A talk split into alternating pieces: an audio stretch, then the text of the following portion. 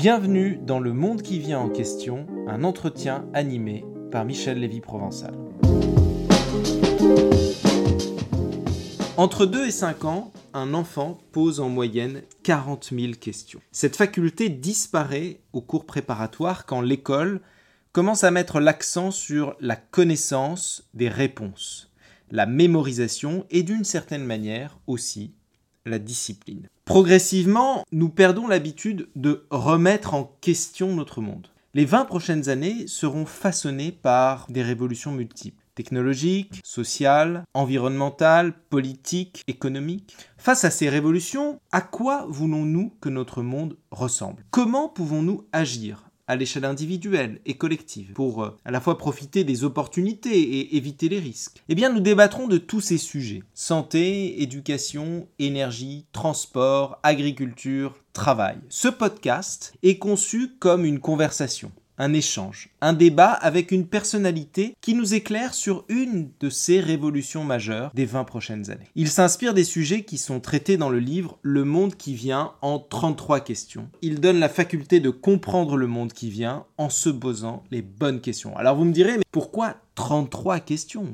Pourquoi ce nombre 33 est-ce que c'est une référence au disque vinyle, un clin d'œil rétro-futuriste? Est-ce que, comme le dit Wikipédia, c'est pour la dimension mystique du nombre? En franc-maçonnerie, par exemple, le nombre de grades du rite écossais, ou bien euh, l'âge du Christ au moment de sa crucifixion, ou... Est-ce que c'est parce que c'est une vision typiquement française, et je vous rappelle que 33 c'est l'indicatif téléphonique international pour appeler la France. Est-ce que c'est parce que 33 est un nombre structurant comme le nombre de vertèbres d'une colonne vertébrale humaine? Bref, on pourrait même ajouter, euh, est-ce que c'est 33 parce que c'est le nombre de questions que le président de la République a choisi d'aborder pendant le grand débat? Je vous laisse juge.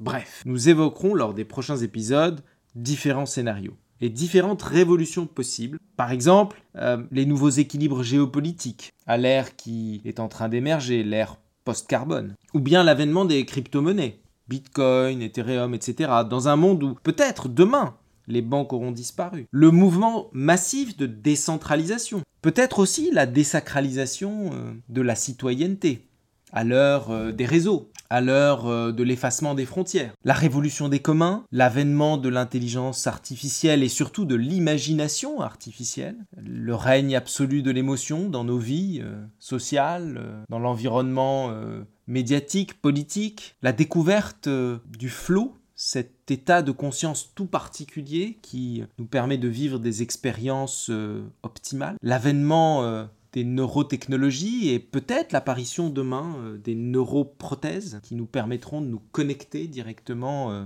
à Internet. Et quand je dis nous, je pense euh, à notre cerveau. En biotechnologie, le triomphe du choix sur le hasard, toute une série de révolutions que nous aurons l'occasion de traiter ici lors de ces débats, échanges, éclairages avec nos invités. Je vous dis donc à très bientôt.